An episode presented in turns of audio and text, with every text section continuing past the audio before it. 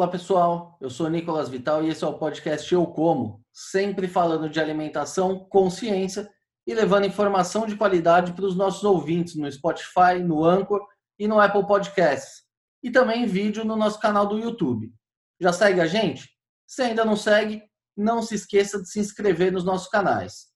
Muito bem, pessoal. Hoje nós vamos falar sobre uma fruta tipicamente brasileira, originária da Amazônia mas que vem conquistando o mundo: o açaí. Hoje em dia, é possível encontrar o açaí em qualquer supermercado no Brasil. Mas isso só é possível graças à estruturação da cadeia da fruta, que ocupa quase um milhão de hectares somente na Amazônia, emprega mais de um milhão de pessoas e está cada vez mais tecnificada. E para falar sobre esse tema, hoje nós vamos conversar com José Antônio Leite de Queiroz, que é mestre e doutor em engenharia florestal e atua como chefe adjunto de pesquisa e desenvolvimento da Embrapa Amazônia Oriental. Doutor Zé Antônio, muito obrigado por aceitar o nosso convite. É uma honra ter o senhor com a gente aqui hoje. Prazer meu de estar aqui conversando com a sociedade brasileira através do seu programa, Nicolas. Obrigado. A gente é que agradece. Doutor, para começar essa história aqui do começo, né? O açaí é uma fruta tradicional da Amazônia, consumida há séculos, né? Mas que hoje está presente em todo o mundo. Como que se é. deu esse processo de popularização da fruta? Lá no, no meio da década de 90, mais ou menos, é, passaram alguns filhos de empresário, dois, dois filhos de empresário lá pelo Amapá, eles tinham ido ao Amapá para é, surfar na Pororoca. Né? E eles conheceram o açaí, é, aquela, aquela pasta esquisita, né, para quem não, não, não conhece, provaram, acharam interessante, mandaram uma pequena pa parte, uma amostra, para os Estados Unidos, é, para análise, né, para ver a composição, o valor nutricional do, do alimento, e ficaram impressionados né, com o que viram. E os pais, empresários, né, pessoas que conseguem sentir cheiro de onde tem dinheiro, de onde dá para ganhar dinheiro, né? É, viram que valia a pena investir. Aí surgiu, lá no estado do Amapá, a primeira fábrica de açaí, né? já na, lá no final da década de 90, de nome Sambazon, que até hoje existe. Né? É, foi, digamos assim, o pontapé inicial lá no estado do Amapá. Paralelamente, a Globo é, começou a explorar o assunto na novela Malhação. Né? É, beber açaí, que, que era energético, que fazia bem. E, e, esse, esse marketing sobre o açaí terminou é, influenciando a própria juventude paraense, os jovens, né? que alguns já estavam perdendo o, o, hábito de tomar açaí, que não estavam seguindo o hábito dos pais dos avós, foram também motivados por essa por esse trabalho de marketing da Rede Globo e o consumo de açaí começou a aumentar. E de lá para cá, do, do, fim da década de 90 para cá, só tem aumentado, né? principalmente Estados Unidos, depois é, Japão, depois Europa toda, todos os estados brasileiros consomem açaí hoje. Então, realmente, para você ter ideia, uma produção no início da década de 90 de em torno de 100 mil toneladas, hoje está em 1 milhão e 500 mil toneladas de frutos só aqui no estado do Pará, né, com mais um pouco no Amapá, mais um pouco no Amazonas, mais um pouco no Maranhão, mas o, dizer, a maior quantidade mesmo, o maior volume é aqui no estado do Pará. E, curiosamente, nós somos os maiores consumidores de açaí do planeta. Desses 1 milhão e 500 mil toneladas, nós consumimos em torno de 85%. Só 15% é que é exportado. Entendeu? Então, realmente, o grande consumo é aqui, é, o processamento maior são nas batedeiras artesanais, e mas está crescendo. É um comércio que cresce, a, a, procura é cada vez maior, é um comércio em expansão. Muito legal. E, doutor, para quem uh, não conhece como funciona a produção do açaí, uh, essa cultura está espalhada em mais de um milhão de hectares né, pela, pela Amazônia. É, como é que funciona isso? É, é um extrativismo ou existem lavouras organizadas? Como que é a, a cadeia de produção do açaí hoje? Tá, até, até recentemente, era o extrativismo para atender a família, né? os ribeirinhos, que são os grandes consumidores de açaí, populações locais do município do Marajó, do Baixo Tocantins.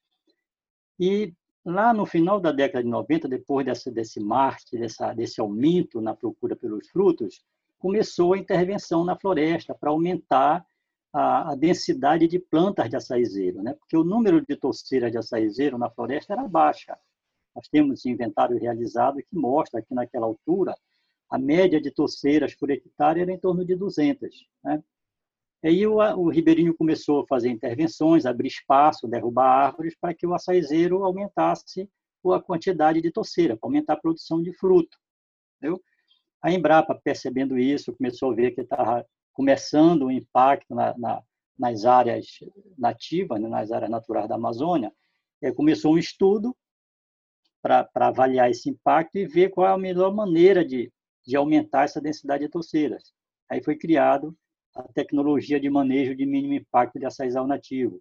Em 2001, a Embrapa publicou o primeiro, primeiro guia orientando os produtores, os técnicos, de qual a maneira mais adequada de aumentar a produção de frutos, mas manter a diversidade da floresta, né, para não causar impacto. É, foi havendo adesões, adoções, né, isso permitiu esse, esse aumento de, de, de produtividade, esse aumento de produção, que passou de 100 mil toneladas hoje para mais de 1 milhão e 500 mil. E lá no, no mais ou menos 2005, 2006, a Embrapa lançou uma cultivar para terra firme. E começou uma demanda também de produtores agrícolas de querer plantar o açaí em terra firme. A Embrapa desenvolveu uma, uma cultivar, chamada de BRS Pará, para a terra firme com irrigação e adubo. E sempre recomendando que fosse é, aproveitada a área já impactada. Né? A Embrapa não recomenda derrubar a floresta para plantar açaí, mas que seja plantado em áreas que já foi impactada, já foi alterada pela pecuária, por exemplo. Né? Você vai ocupar com uma espécie perene que vai pro proteger o solo, que vai jogar material vegetal em cima, biomassa.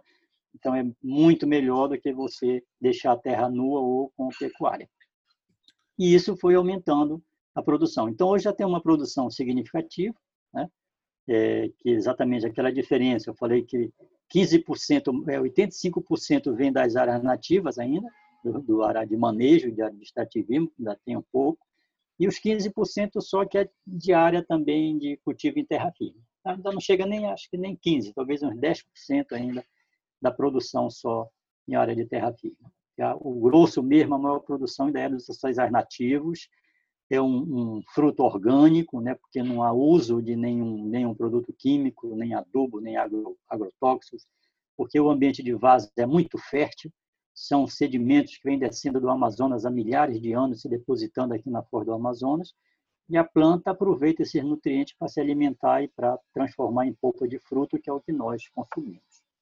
Então, esse mais ou menos assim histórico dessa evolução. E, doutor, e a, e a árvore do açaí, é, propriamente dita, é uma árvore grande, né? É, como é que, que funciona? Ela, a, a, reprodução dela é natural ou existe um plantio também, como o senhor está dizendo, com essas novas é, variedades? É, dá para plantar a partir da semente? Quanto tempo demora para que a árvore se torne produtiva? Ok. É, é uma palmeira, né? Vocês dizer é uma, uma palmeira. E esta palmeira daqui da, do Amazonas, da flor do Amazonas, ela tem uma característica diferente, diferente dos outros açaís, né? Porque tem um açaí também que dá no Amazonas, tem um açaí que dá na região sul e sudeste, na floresta atlântica, igualzinho, quer dizer, quase igual. A palmeira é muito parecida, só que essa daqui ela é perfilha. Eu jogo uma semente, 22, 23 dias depois dessa semente começa a germinar, emite a radícula, né, que é o sistema radicular, a plântula, que é as folhas, vai dar origem às folhas, forma uma, aí da base dela rebrota outra, rebrota outra, rebrota outra, e ela forma uma torceira, que às vezes chega a 20 plantas na torceira, tudo só perfilhando como se fossem galhos, mas todos eles produzindo cachos com fruto. Né? O, esse é o nosso euterpe oleracea, que é o açaí daqui da Foz do Amazonas, esse que perfilha. É um açaí que habita áreas de, várzea de maré, né, onde a maré entra e sai diariamente. Que o, o, o Amazonas joga, acho que isso é muito, muito divulgado, 22% da água doce do planeta desce aqui na foz do Amazonas, né? E o Amazonas dá um empurrão no Atlântico, né? E o Atlântico empurra o Amazonas de volta. Esse empurrão, quando ele empurra, o volume da água cresce. E esse crescendo invade a terra e fica tudo inundado. Vai tudo para o fundo durante algumas horas, né? A maré passa seis horas enchendo, seis horas vazando. Isso ocorre duas vezes no dia. Então, cada vez que a maré entra, leva um pouquinho de sedimento, leva uma microadubação. E isso vai, foi se depositando nesse solo, é por isso que é um solo muito fértil. Lá pro, perto de Manaus para cima, né, é, subindo o Solimões, que é o, o, Amazonas lá em cima, também tem açaí. Né? É, tem municípios, Manacapuru, Maitá, que produzem açaí. Há um consumo de açaí pela, pelas populações também desses municípios. Lá é outra espécie, é o euterpe precatório, ele não perfilha, é só uma planta, só uma torceira que sai do, do, do caroço e só dá uma. Né? Cortou, você não tem mais açaizeiro. Aí no sul, também, é, Santa Catarina, Rio Grande do Sul, é, Itajaí, por exemplo, eu já vi plantio de açaí, consumo de açaí lá em Itajaí é, é o Euterpe edulis, que antes era chamada de palmiteiro, porque as pessoas só aproveitavam para cortar para tirar o palmito. Hoje já começam também a tirar fruto de açaí do Euterpe edulis, que é o palmiteiro. Entendeu? Então, tem essas três espécies assim diferentes que ocorrem e pode produzir frutos. Na Bahia tem pessoas plantando o açaí, o terpedulis, tem regiões lá que já produzem grande quantidade de açaí e pode ser cultivado em terra firme. Né? Aí na terra firme você tem que trabalhar com uma outra fruta qualquer. É, tem que fazer a cova, tem que jogar adubo na cova, fazer uma muda mais ou menos de um metro de altura, que é para ela ter boas chances de sobreviver depois. Na época seca, quando falta chuva, tem que molhar, porque ela é uma planta muito exigente em água e luz, né? Mas que pode apresentar uma produtividade altíssima. Ela pode passar de 12 toneladas de frutos por hectare muito maior do que na área natural, né? porque lá é uma variabilidade muito grande, tem plantas que produzem pouco, tem plantas que não produzem quase nada, e quando você faz um plantio em terra firme, você trabalha com uma semente selecionada, com uma semente melhorada, essas sementes que são lançadas pela Embrapa. Né? No final do ano passado, a Embrapa lançou mais uma semente de açaí, uma cultivar de semente, que é o BRS Pai d'Égua, com uma possibilidade de produtividade altíssima e que produz na entre safra. Quer dizer, mais uma, uma vantagem dessa segunda cultivar em relação à primeira, BRS Pará, que essa produz mais na entre-safra. Né? Então, nós temos, sim, uma alternativa para cultivo em terra firme. E ele está crescendo muito, o cultivo em terra firme, porque você pode plantar próximo dos centros consumidores. E como a maioria dos frutos né, são perecíveis, né, você, depois que colhe, você tem um, um tempo máximo para uso, né? banana, mamão, laranja, todos você tem uma vida útil que não é muito longa. E o açaí, principalmente. Então, em condições naturais, é, quando ele passa de 24 horas depois de colhido, o suco já não, já não é um suco de, de boa qualidade. Então, quanto mais novo, melhor é a qualidade do, do suco, da bebida que você vai tomar. Então, se ele é plantado próximo do centro consumidor, você tem chance de ofertar para o consumo, né, para o mercado consumidor, um, um, fruto fresquinho, novinho, então com uma bebida de excelente qualidade. Mais, mais ou menos isso. Doutor, o senhor já me respondeu em parte a minha próxima pergunta, porque eu ia te perguntar, com essas novas variedades desenvolvidas pela Embrapa, né, para terra firme, eu ia te perguntar, e se eu quiser plantar aqui em São Paulo uma, uma lavoura de açaí, é possível? E, e aproveitando, Sim. quais são as exigências? O que, que é preciso para que o açaí se desenvolva aqui em São Paulo? Vamos usar como exemplo. Tá. Ó, aí em São Paulo, primeiro tem que pegar uma semente daí. Né? Tem que pegar uma semente de euterpedulis, fazer uma seleção do material adequado daí da região e plantar. O fruto é igualzinho, a palmeira é igualzinho, ele só não perfilha. Né? Mas eu conheço já pequenas plantações lá em Santa Catarina, por exemplo, eu estive visitando uma área lá em Itajaí, uma pequena plantação. Né?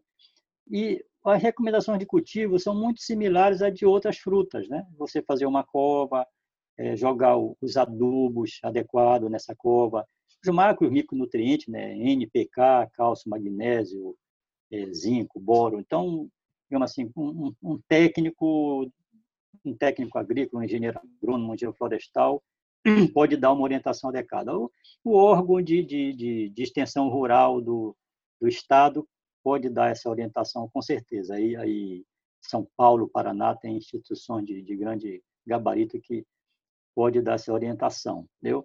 O espaçamento que nós recomendamos de uma planta para outra, para o nosso aqui, que perfilha, né, que vai formar uma torceira grande, é de 5 por 5 metros.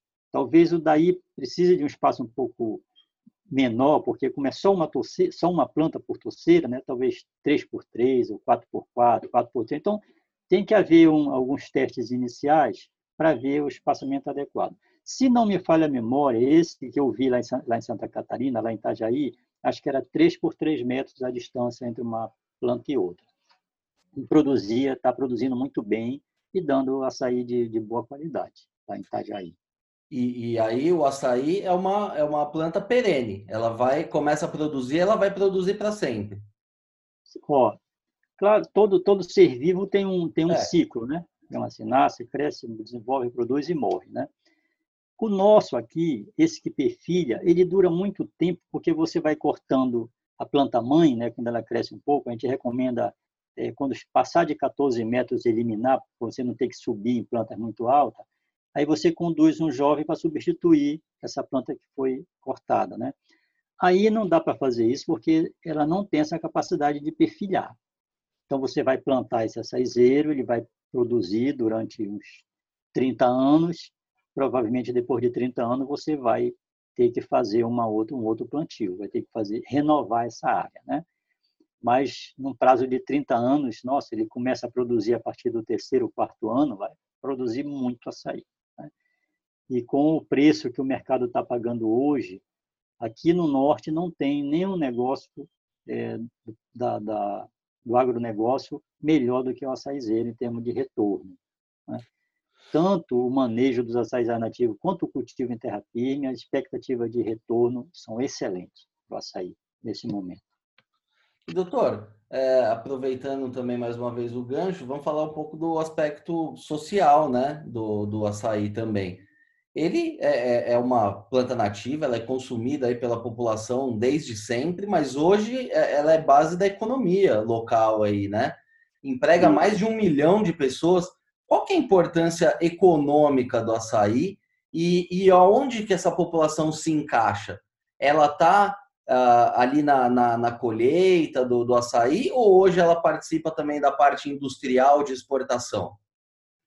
Esse, esse 1 milhão e 200 mil pessoas é só Marajó e Baixo Tocantins, né? que são os municípios assim que com maior envolvimento na produção de açaí são, são os ribeirinhos produzindo, são pequenos barcos transportando, são as batedeiras processando, são grandes empresas processando e exportando. Né? Então, mas tem várias outras regiões que produzem açaí no estado. Né? Por exemplo, a, a, toda a, a, malha, toda a cadeia do, do Rio Guamá, por exemplo, são áreas que produzem açaí, tem muita gente lá, muitas famílias produzindo. Então, tem um número muito grande de pessoas envolvidas nessa produção. Só na região metropolitana de Belém, nós temos mais de 12 mil batedeiras artesanais processando frutos de açaí. Essas batedeiras, normalmente, têm, em média, quatro pessoas trabalhando. Normalmente, normalmente não, quase que 100% são familiares, essas batedeiras artesanais, às vezes é marido e mulher e filhos que, que tomam conta dessa batedeira. Então, você vê, só na região metropolitana, nós estamos falando quase 50 mil pessoas envolvidas no processamento do açaí. Né? Fora uma série de fábricas que têm é, processando açaí. Você chega lá no, na, no município de Garapé-Miri ou de Abaetetuba, por exemplo, que, que, é o local por onde passa o açaí, você chega na, na, na beira do rio, tem mais de um quilômetro de carreta estacionada, tudo embarcando açaí para levar para as fábricas. Então, é um, é um número muito grande de pessoas. Agora, esse, esse 85% da produção que atende mercado interno, ele é muito informal. Essas, essas 12 mil batedeiras que eu estou falando, mais de 12 mil só na região metropolitana de Belém, são todas familiares, é tudo informal. Então, digamos, o governo tem muita dificuldade de, de ter arrecadação tributária com base nesse, nesse, nessa produção interna, né? Mas, por outro lado, resolve um problema sério do Estado, que é da geração de ocupação, né? a criação de empregos, que é um problema sério na região do Marajó. O açaí tem, é, digamos assim, diminuído o impacto dessa falta de ocupação, gerando essas oportunidades de, de geração de renda, de emprego. E, além disso, o, o fruto, a bebida, tem uma importância muito grande na segurança alimentar. É, as famílias ribeirinhas todas tomam açaí, e normalmente tomam açaí no almoço e no jantar. O açaí é a base da alimentação do povo dessa região. Eu isso é, você pode consultar qualquer bibliografia que isso tem muito registro mostrando esse fato. Então realmente é uma uma cultura hoje, uma espécie de grande importância aqui para as pessoas da região. E doutor, é, ainda nessa questão econômica, o senhor disse que é uma atividade muito rentável, tá? Entre as mais rentáveis aí no norte do país. Ah, isso não pode acabar de alguma forma pressionando a floresta, é, incentivar os ribeirinhos a, a, converterem as matas nativas em plantação de açaí? Existe essa preocupação ou, ou não, não chega a ser um problema isso, já que essa também é uma, uma planta nativa da Amazônia? Não, tem sim, tem uma preocupação e tem um risco muito grande.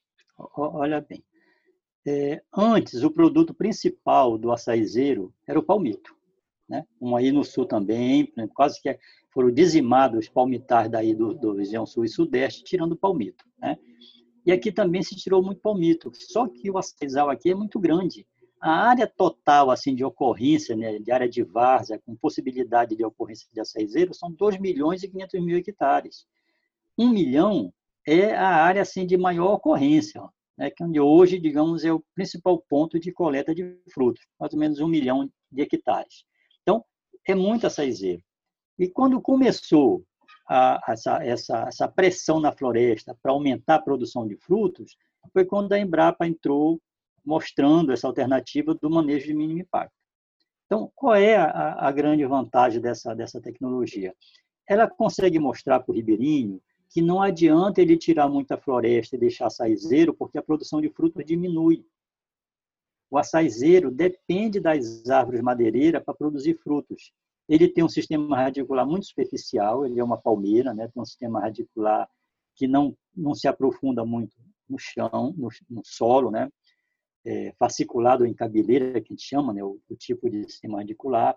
E a árvore tem um sistema radicular pivotante, que ela penetra profundamente no solo. As raízes da árvore vão buscar os nutrientes que estão lá nas camadas profundas do solo, vai para a folha, a folha amadurece, cai no solo, decompõe e essa comida fica disponível para o açaizeiro. O açaizeiro come essa, essa comida e produz frutos. O ribeirinho entendeu isso rapidinho. Quando você chega que reúne as pessoas e ministra um treinamento mostrando como é que se deve fazer e chamando a atenção para esse detalhe, rapidamente ele adota a tecnologia, porque ele vê que é uma questão lógica. Entendeu? E ele hoje já tem muitos exemplos de locais que ele entrou tirando todas as árvores, deixando só a açaizeiro para aumentar a produção de frutos, e hoje não está produzindo nada. O açaizeiro comeu, comeu toda a comida que tinha na superfície do solo, transformou em fruto e parou de produzir. Daí a planta começa a ficar amarelada, os novos, as rebrotações novas começam a morrer, né? E gente fica desesperado e começava a procurar em Brapa. Olha, o que é está acontecendo com o meu açaizal? Ele produzia muito fruto e agora não está produzindo nada. Disse, ó, não está produzindo por isso. Você tirou todas as árvores daqui e quem produzia comida para o açaizeiro agora não está produzindo. Né? Então tem que deixar as árvores voltar, tem que diminuir a quantidade de açaizeiros, abrir espaço para as árvores para ele voltar a produzir fruto.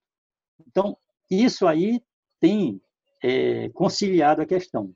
E um outro detalhe é a questão da polinização. Né? É, todas todas as, as plantas frutíferas, para que haja produção de fruto, o ovário da flor tem que ser fecundado pelo grão de pólen. Né? Então, você pega, por exemplo, maracujá, maçã, pera, uva, tudo isso tem que acontecer, tem que acontecer, né? O grande pólen tem que ser transportado é, da flor masculina para o ovário da flor feminina. Aí fecunda, aí nasce o fruto, o fruto se forma. E no açaizeiro, isso ocorre de forma cruzada. Embora um cacho tenha as duas flores, a masculina e a feminina, quando a masculina está pronta para lançar o grão de pólen, a feminina está fechada. Então, o grão de pólen da mesmo, do mesmo cacho não consegue fecundar. Tem que vir um grão de pólen de uma outra torceira que está longe, que está lá do lado, né? ser transportado para o ovário dessa flor para nascer um fruto. E quem é que faz esse transporte? As abelhas, principalmente as abelhas nativas sem ferrão. Nós temos estudo realizado agora recentemente mostrando que mais de 90% dos pólens que são carregados para formar os frutos são transportados por essas abelhas nativas da Amazônia, abelhas melipônias, né? E além disso, quantidade desses insetos em relação aos outros é muito grande, pelo menos oito vezes mais abelha do que formiga, do que besouro, do que os outros. Então, existe uma dependência muito grande desses animais para que haja produção de frutos. E, curiosamente, esses animais são extremamente exigentes em diversidade florestal.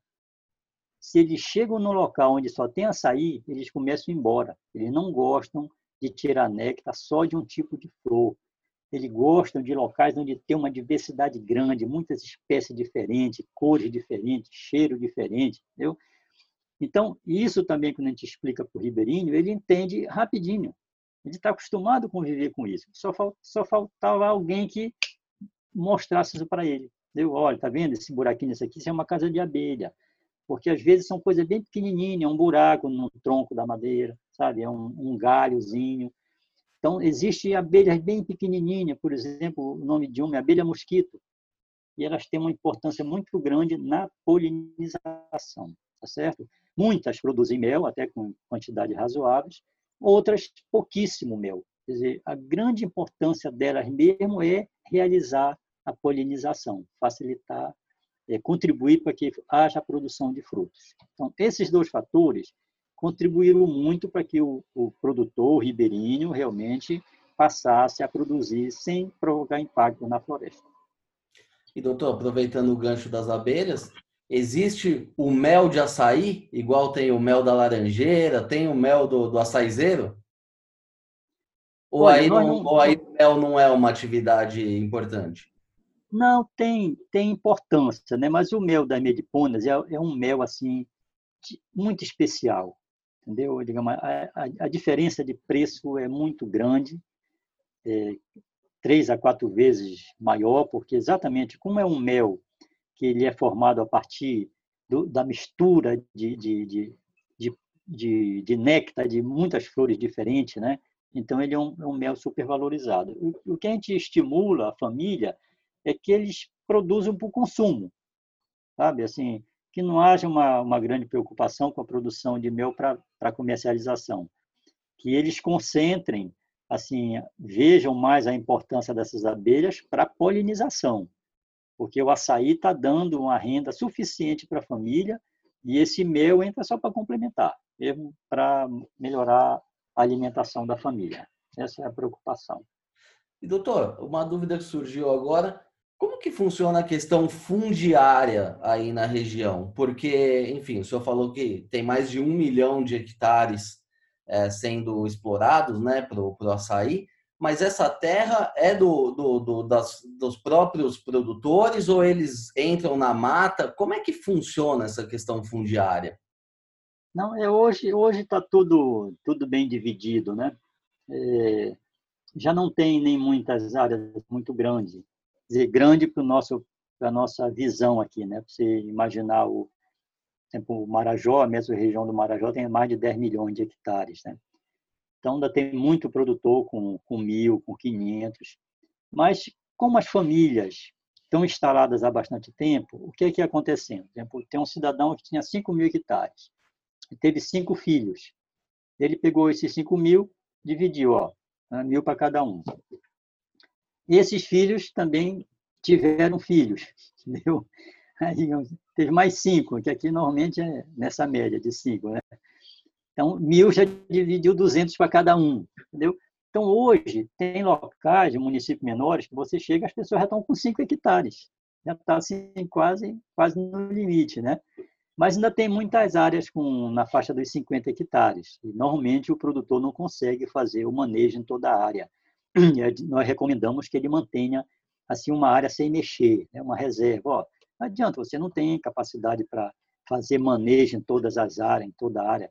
Trabalhe em 10, faz só em 10 bem feito, que você vai produzir uma quantidade suficiente para ter uma boa renda e deixa 40 lá como reserva. A hora que você precisar, ou ver algum problema, você mexe em mais 10 hectares. Então, com relação a isso, é, assim, graças a Deus, hoje nós não temos problema na região. Nem na região do Marajó, nem com a região do Baixo Tocantins, não temos problemas fundiários, não. É um problema assim que está, eu considero, sob controle. Não tem grandes problemas, não. E aí tem competição de outras culturas também? Ou o açaí tem uma rentabilidade tão boa que, que nem existe essa ameaça? Olha, no momento não. No momento, realmente, assim, o açaí tem um, adquiriu um destaque tão grande, né? Mas, por exemplo, a, a região produz muito, muita mandioca. Nós somos grandes produtores da mandioca. Nós somos, hoje estamos em primeiro lugar. Eu acho com quase 5 milhões de toneladas de raiz de mandioca, também é uma área muito grande. E somos grandes produtores de carne bovina. Né? Tá, também estamos entre os primeiros, com uma, um rebanho, acho que de em torno de 20 milhões de cabeça, é, assim, destaque. Mas o açaí continua sendo um, assim, muito, uma produção muito grande e pelo fato também dele ser, fazer parte da segurança alimentar, ele se destaca, por exemplo, em ser comparado com a castanha, né? que tem uma, uma produção significativa também, é uma, uma produção que assegura a manutenção da floresta, porque para você ter produção de castanha tem que manter a castanheira, e com isso você mantém as reservas onde ela ocorre. Mas em termos de, de volume, em termos de participação na alimentação, o açaizeiro realmente ele, ele se destaca muito mais. E doutor, quanto que pode chegar a rentabilidade de um, de um produtor por hectare do, do açaí? Dá para estimar isso? Dá, dá sim. Olha, um, um, um, hectare assim bem feitinho, né? Tudo dentro da técnica, com a irrigação, com a semente de boa qualidade, com as manutenções adequadas. Né? É, nós temos uma planilha de custo. O que, o que assim segura o produtor é porque o investimento inicial é alto. Então você precisa ter entre 15 e 20 mil reais para investir por hectare para manter a área irrigada, né, durante quatro anos. Quer dizer, quando você completar quatro anos, você gastou em torno de 20 mil reais e você vai começar a ter o retorno. Só que o retorno, a partir daí, é muito alto. Se você produzir 10 toneladas, que digamos a gente considera que é um, um mínimo que dá para produzir, né? Isso dá para passar muito mais do que isso. A gente não cria assim muitas expectativas, né? Porque depois pode alguma coisa não dar certo, às vezes o produtor não segue todas as recomendações. Mas digamos assim, 10, 10 toneladas seria o mínimo. Hoje, a lata do açaí com 14 quilos de frutos, no, no período assim que o fruto vai dar mais baixo, que é no período de pico de safra, chega em torno de 20 reais a lata. Então, dá, digamos, um, um real e cinquenta o quilo do fruto. Então, 10 toneladas por hectare a 1,50 é 15 mil reais por hectare. Você não, não tem, acho que, nenhuma outra cultura dando um retorno desse. Entendeu? Você investiu 15, 20 mil reais e já no primeiro ano de, de, de, de safra plena, você já tira esse dinheiro. E a partir daí você vai ter lucro durante um monte de tempo. E quase todas as pessoas que têm área de açaí alcantada, nossa, estão com risco desse tamanho, né? estão rindo para as paredes, que realmente estão tendo um retorno muito bom, retorno muito é, que está compensando o investimento que foi feito. A gente não vê ninguém reclamando, pessoas que plantaram açaí. Legal. E doutor, é, falando um pouquinho agora do trabalho que vocês desenvolvem aí na Embrapa, né, ligado ao açaí. O senhor disse do, do açaí de, de, terra firme, né, que já foi lançado, já, já vem sendo utilizado aí com sucesso.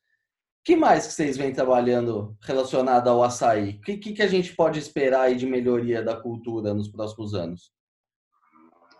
Olha, nós continuamos as pesquisas né, para melhorar o sistema de produção.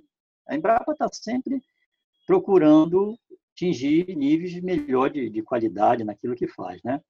Não demora, nós vamos ter outra cultivar, eu com outros ganhos, né, com, com, mais é, menos exigência em água, é, processamento, forma de transporte, forma de colheita. A colheita ainda é manual, né? as pessoas da, sobem na palmeira. Já tem algumas, algumas varas assim quase semi-mecanizadas que, que colhem o açaí. Nós também estamos é, tentando é, equipamento mais, mais avançado, com, com menos esforço para o produtor para colher esses frutos. Né? É, e forma de, de, de conservar também. Né? Porque quando você, né, quando nós lançamos essa cultivar BRS Paidega no mercado, nós procuramos lançar uma cultivar que atendesse à demanda de mercado. Frutos pequenos, porque dá uma, uma, uma produção maior de polpa, né, um melhor rendimento de polpa, é, de cor vermelha, porque há uma variabilidade muito grande ainda no, na cor do fruto, vai desde o do verde até o vermelho intenso, cinza, cinza claro, cinza escuro, e quanto mais vermelho, maior o teor de antocianina, que é exatamente o, o elemento funcional, né, que, digamos assim, é o que a grande propaganda sobre o açaí, o, açaí como alimento é exatamente o fato de ele ser um alimento funcional.